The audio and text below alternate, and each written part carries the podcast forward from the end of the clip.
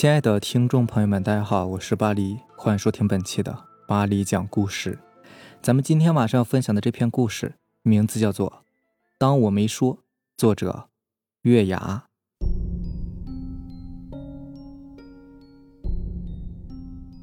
从下午下课开始，天上就阴云密布，雷电交加，一副要下大雨的架势。徐岩下午就说想喝可乐，可是天气不好。不想下楼去买，没想到这天气干打雷不下雨。等午夜十二点整的时候，月亮竟然都出来了。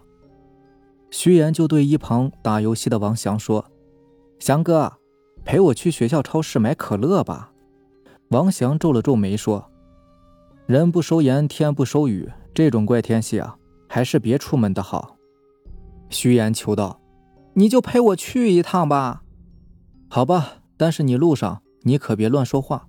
徐岩满口答应。外面竟然下起了雾，整个校园一片朦胧，只有路灯悠悠的亮着。王翔深吸了几口气，皱着眉说：“咱们快点走吧。”徐岩纳闷的说道：“你怎么今天比我还胆小啊？啊，对了，你为什么不让我乱说话呀？”王翔还没来得及回答，就看到前面的浓雾中有一个黑影爬了出来。王翔和徐岩都被吓了一跳，只听那个黑影念叨着：“谁把井盖偷走了？”看来这个家伙是不小心掉进井里了。徐岩松了一口气，说：“这个人好笨呐！哎，看身材很像是隔壁寝室的王大龙啊。”王翔皱着眉说：“小点声，万一真的是他，咱们俩都得挨揍的。”王翔这么紧张呢，是有道理的。王大龙是一个出了名的痞子，平常总是欺负他们。前几天，徐岩策划了一个恶作剧，让王大龙向校花周小林表白。这当然是一个圈套了。结果王大龙丢尽了面子，好几天都没见人影。徐岩后怕的捂住了嘴，好在黑影转身走自己的路去了。他松了一口气，说道：“刚才的话当我没说呀。”这话一说出口，两个人只觉得一阵彻骨的寒意袭来，身边的雾似乎都开始凝结了。本来已经走开的黑影，居然又回过了头，真的是王大龙！王大龙怒气冲冲地走过来，扇了徐岩一记耳光，然后扬长而去。徐岩哭丧地说：“都怪我这张乌鸦嘴。”王翔说道：“乌鸦嘴不要紧，你话都说出口了。”为什么又要说当我没说呢？你难道不知道吗？这样会招来邪祟的。我不想跟你出来呀，也就是因为这个原因。以前有个人叫小吴，他说好了给女友小玉买戒指，可是事到临头却说当我没说。结果小玉赌气自杀，变成了恶鬼，把小吴的命也勾了去。从那以后啊，一旦有人晚上把说过的话收回去，就会被他们的鬼魂缠上。据说呀，曾经有学生午夜在 QQ 上使用撤回消息的功能，屏幕上立刻弹出一张鲜血淋漓的脸。徐岩揉着脸说：“对不起啊，我不知道这是一个忌讳。不过王大龙三更半夜的来这里干什么？跟个鬼似的。”王翔嫌他提鬼字了，忙瞪了他一眼。徐岩下意识地说：“哎，当我没说，当我没说。”又一次犯了禁忌。那种彻骨的寒气再次袭来，雾也浓到了极点，仅有的两点路灯光也暗了下来。这时井里飘出一股臭气，王翔按亮手机的闪光灯一照，发现井里面蜷缩着一具嘴里塞满纸条的尸体。王翔仔细一看，居然是王大龙。原来刚才从井里爬出来的是王大龙的鬼魂。徐岩说出又收回的话，再次。变成了事实，一定是那个禁忌在背后搞鬼。与此同时，徐岩惨叫起来。王翔抬头一看，见徐岩脸上被王大龙打过的地方开始掉肉，转眼间就变得血肉模糊起来。徐岩的脸上很快就出现一个手掌形的窟窿，里面血肉模糊，血管和筋裸露在外面，不停地跳动着。徐岩惨叫着。求王祥救他。王祥刚一犹豫，王大龙的尸体就从井里伸出手来，一把抓住徐岩的脚腕，把他拉了进去。井盖立刻自动合上了，井下传来徐岩撕心裂肺的惨叫声。王祥不敢久留，一溜烟的跑回了寝室。他坐在床上，定了定神，想叫救护车，却发现刚才慌乱中把手机弄丢了。真是倒霉呀！正在王翔一筹莫展之际，突然听到一阵短信提示音。原来徐岩下楼时没带手机，手机在床上放着。王翔拿起手机，看到是校花周小林发来的短信。王翔十分纳闷难道那次恶作剧过后？周小林和徐岩还有联系吗？打开短信一看，王翔倒吸一口凉气：“徐岩，你快和王翔过来，我好像在学校超市外看到王大龙的鬼魂了。”看来王大龙的鬼魂是真的回来了，捉弄王大龙的情景在王翔的脑海中浮现出来。王大龙暗恋校花周小林，这是公开的秘密，可是周小林一直对他很疏远。其实这很正常，女孩都喜欢阳光、人缘好的男生。王大龙整天欺负人，还经常打架，周小林根本就看不上他。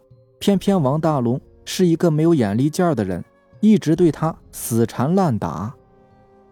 正巧王翔和徐岩也受够了王大龙的气，就策划了一次假表白。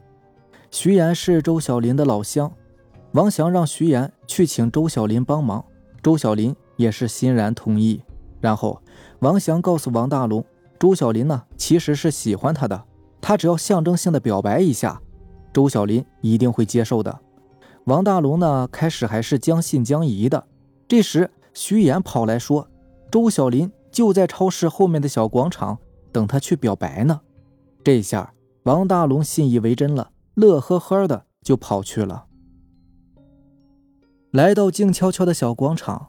王大龙看到周小林独自站在广场中央，可是王大龙刚要过去，旁边突然窜出两个拎着绿色颜料的同学，把颜料全部泼到他身上。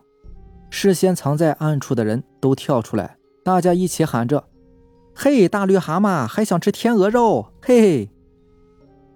王大龙恶狠狠地指着王翔和徐岩说：“你们等着瞧，我不会放过你们的。”徐岩拿出手机。是吗？你如果敢做什么，我就把你这副样子拍下来传到网上去。你，好吧，当我没说。王大龙当时也说了触犯禁忌的这句话，看来呀，这就是他死亡的原因。王翔看着周小林发给徐岩的短信，心想可不能再出人命了。他从枕头下面摸出珍藏的匕首，揣在腰间，走出了寝室。外面的雾还没有散去，那口井下也已经没有了挣扎声，想必徐岩已经被干掉了。来到超市后面小广场上站着一个女生，一定是周小林了。只是她的背影怎么看都有一些怪异，没有平时那么窈窕动人。王翔靠近了一些，怎么才来呀？他的声音低沉干涩。王翔问他：“你没事吧？”暂时没事儿，徐岩呢？王翔突然后退一步，拔出匕首说：“你不是周小林。”他抬起头来，脸上竟然蒙着薄纱。他悠悠的说道：“你是怎么看出来的？”王翔指了指旁边草丛里露出的两只沾着鲜血的脚，那上面穿着周小林常穿的那双高跟鞋。如果草丛里的才是周小林。那么眼前这个女的又是谁呢？王祥壮着胆子把刀尖挑起了她的面纱，面纱后面是一具鲜血淋漓的尸体，尸体原本的脸已经被剥了去，现在贴着一张陌生的女人脸，这是一具活尸。他头上贴着的那张脸，嘴唇还在微微的抽动，嘴里面也塞满了纸条。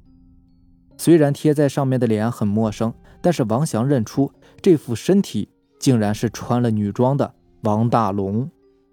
女尸盯着王翔看了一会儿，转身朝着超市后门走去。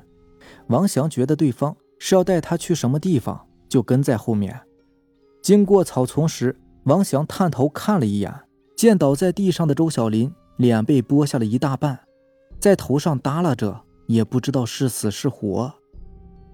进入超市后门，里面是一间散发着霉味的特大房间，房间里面到处都是蜘蛛网，看来已经荒废很久了。房间里摆着一台很旧的自动售货机。王大龙的尸体倒在上面，脸不知去向。自动售货机的屏幕显示只有可乐一种商品。王翔记得刚才徐岩说想来买可乐，难道他指的就是这里吗？王翔掏出三元钱，塞进了入钞口，机器没有动静。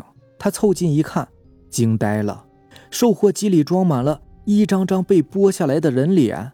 每张脸的嘴里都塞满了纸条，王翔仔细的辨认了一下，发现上面写的都是一些不祥的话，例如“半夜别照镜子，会招来鬼的”，“别把筷子插在米饭上，很像是墓碑”，“你喝了不少酒，今天就别开车了”，“不要喂流浪猫，它死了会缠上你的”。王祥渐渐的明白了，这些都是被撤回的话。人们每当说了不该说的话，就会下意识的把话收回来，说“当我没说”之类的话。比如，当你的朋友半夜照镜子，你说“别半夜照镜子”，你的朋友呢可能会很生气，这时你就会说“好吧，当我没说”。殊不知，说出去的话泼出去的水，怎么可能轻轻一句“当我没说”就一笔勾销了呢？其实，被撤回的话都会被记录起来。当说话的人死了，脸就会被剥下来，嘴里塞满写有生前撤回的话的纸条。王祥正看得出神，突然感到身边寒气逼人。他抬起头来，赫然发现房间里不知何时站满了鬼魂。那些鬼有的是满身蛆虫，有的鲜血淋淋。站在最前面的是一个帅气的男鬼，肚子上有一条整齐的口子，肠子。都流到了地上。你别怕，我就是因为收回给女友买戒指的承诺，结果被害死的那个小吴。这一切都是因我而起的。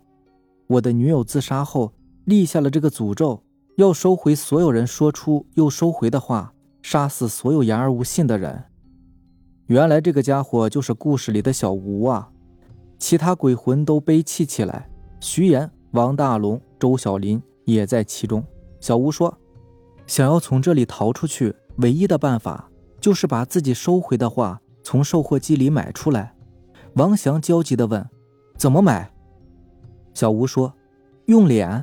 我女朋友认为出尔反尔是一种不要脸的行为，所以要想把画买回来，就要用脸皮当钞票放进售卖机。”王祥看着众多痛苦的鬼魂，犹豫了一下，然后说道。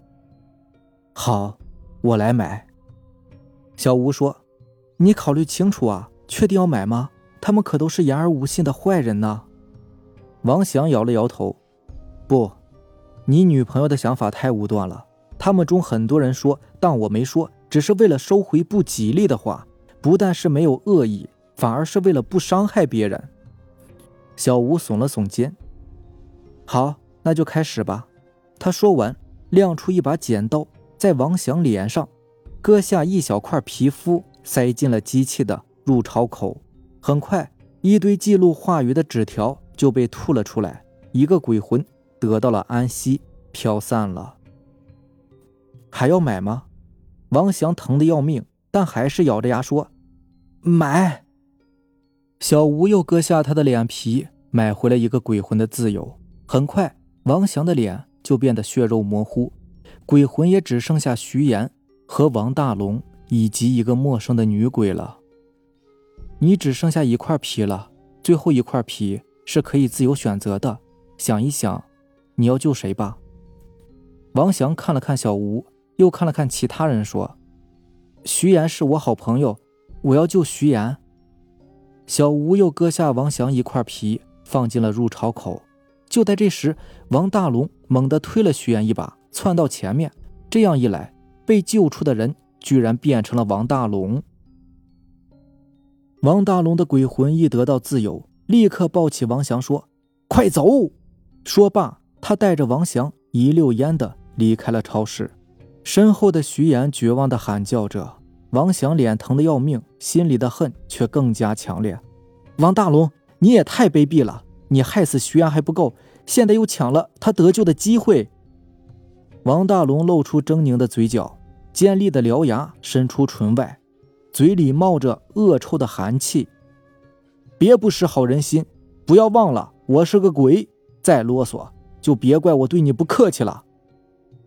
王祥听他是话里有话，虚弱的问道：“你说你是好心？”王大龙说：“废话，你以为那个小吴真的是受害者吗？那当然，他是因为言而无信，被女友的鬼魂困在里面的呀。”话说到这里，王祥终于明白了王大龙的意思。如果小吴真的是受害者，那么他割下王祥第一块皮的时候，就应该将自己救出来呀。事实上，小吴根本就没有救自己的意思，那么就只有一个解释：那个家伙在说谎，他根本就不是受害者。王大龙说：“关于他们的故事啊，我听到的是另外一个版本。”其实小吴买了一枚漂亮的钻戒，却不是送给女友小玉的。他喜欢上另外一个女孩，所以提出要和小玉分手。小玉当然是不同意的，在争吵的过程中，赌气地说：“我要杀了你这个负心人！”说着，他给了他一记耳光。小吴恼羞成怒，掐住女友的脖子，恶狠狠地说：“你说什么？你还想杀我？好啊，你倒是杀呀！”小玉害怕了，求饶着说：“我说的是气话，但我没说。”小吴不听，拿出钻戒说道：“你不是想要这枚戒指吗？好，那我给你。”说着，用上面的钻石划向了女友的颈动脉。小玉就这样死了。他死后，小吴清醒过来，畏罪自杀了。但是小玉的灵魂很不甘心，后悔自己太懦弱。临死前都在服软，于是他临死前说的最后那句话就变成了能困住魂魄的禁忌。之后，只要有人在晚上收回已经说出的话，魂魄就会被勾了去。王翔说：“也就是说，那个小吴是凶手，他女友才是最早的受害者。对了，那个陌生的女鬼应该就是小玉了吧？”王大龙点了点头：“对。”不过，他之所以把人勾来，还有一个目的，是为了引起别人的注意。他希望有人能用自己的脸皮来救他。可是人都是自私的，被勾来的人都不愿意那么做。我是第一百个被勾去的人，也是第一个答应这么做的人。小吴的鬼魂当然是不会允许小玉获救的，他就把我们所有被勾来的人的脸都割了下来，放在了收获机里。看来王大龙在大是大非面前还是很爷们儿的。王翔羞愧地说：“对不起啊，我们不该捉弄你，刚才更不应该怀疑你。”王大龙一摆手：“现在不是说这些的时候，当务之急是把徐岩和小玉的鬼魂救出来。可是到底该怎么办呢？”这时，周小林的鬼魂从草丛里爬了出来，那鲜血淋漓的模样吓了王祥一跳。周小林说。王祥，多谢你刚才把我的魂魄救出来。现在要想救徐岩和那个女生，只有继续用脸皮去买了。王翔摇了摇头，可是我已经没有皮可以用了呀。周小林说：“有，刚才你来得及时，小吴没有来得及把我的脸割去。你们来拿吧。”王翔走过去，看到周小林的脸已经被割开，从脑袋上耷了下来。但没有完全掉下来，他在地上捡起块石头当成工具，把他的脸完全剥了下来。再次进入那个房间，王大龙和小吴缠斗起来，为王祥争取了救人的时间。小吴已经死了很久，王大龙根本不是对手，很快就被降服了。不过这段时间也已经足够了。王祥把周小林美丽的脸皮撕成两半，塞进了入巢口。王祥将那块血淋淋的脸皮塞了进去，嘴里喊着：“徐岩，快出来！”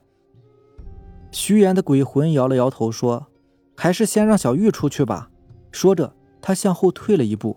黑暗中，小玉的鬼魂一点点的显露出来。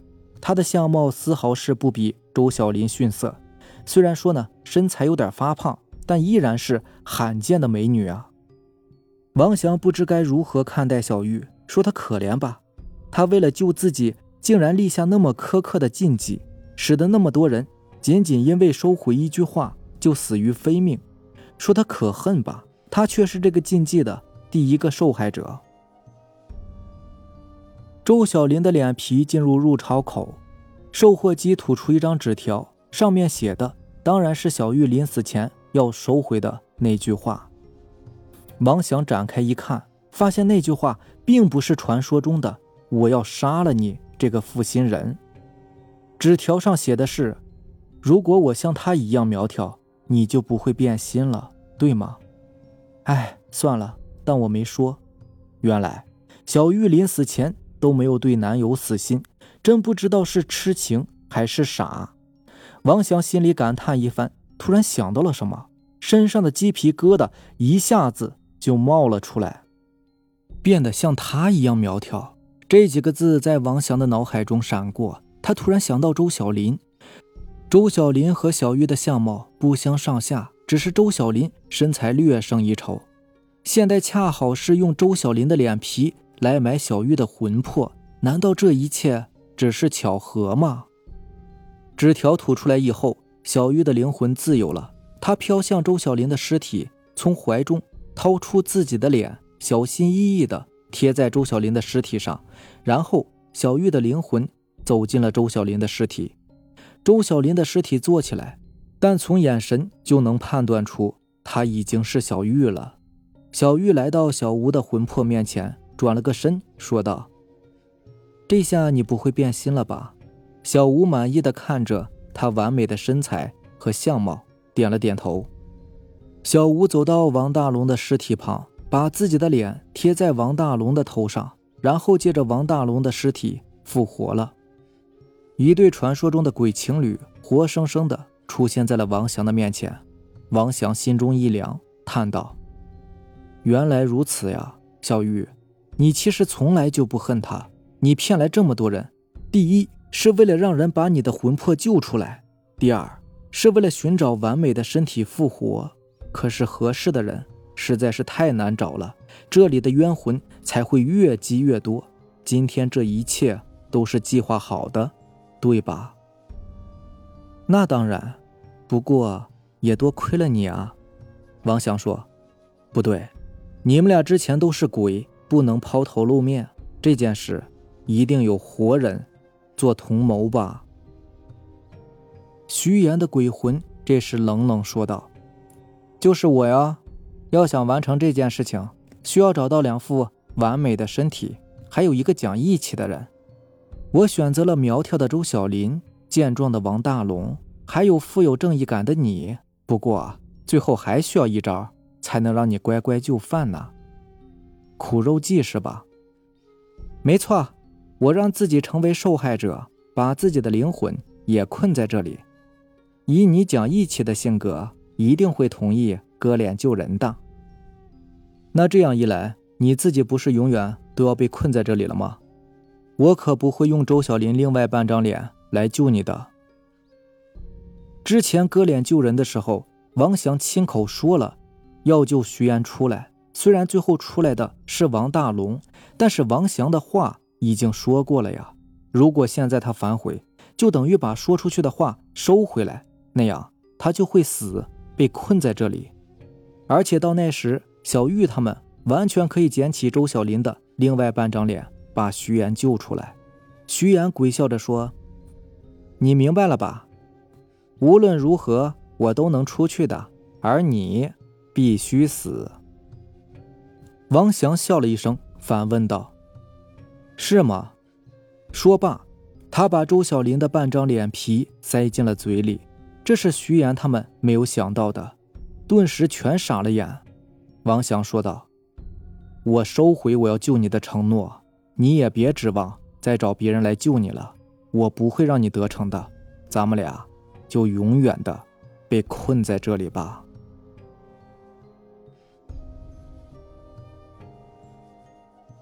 好了，以上就是咱们今天晚上分享的故事了。如果喜欢咱们的节目呢，就点个订阅吧。如果你也有比较精彩的故事想分享给大家呢，可以关注我的微博“巴黎讲故事”，然后将你的故事发给我就可以了。行，那咱们明天见，拜拜，晚安。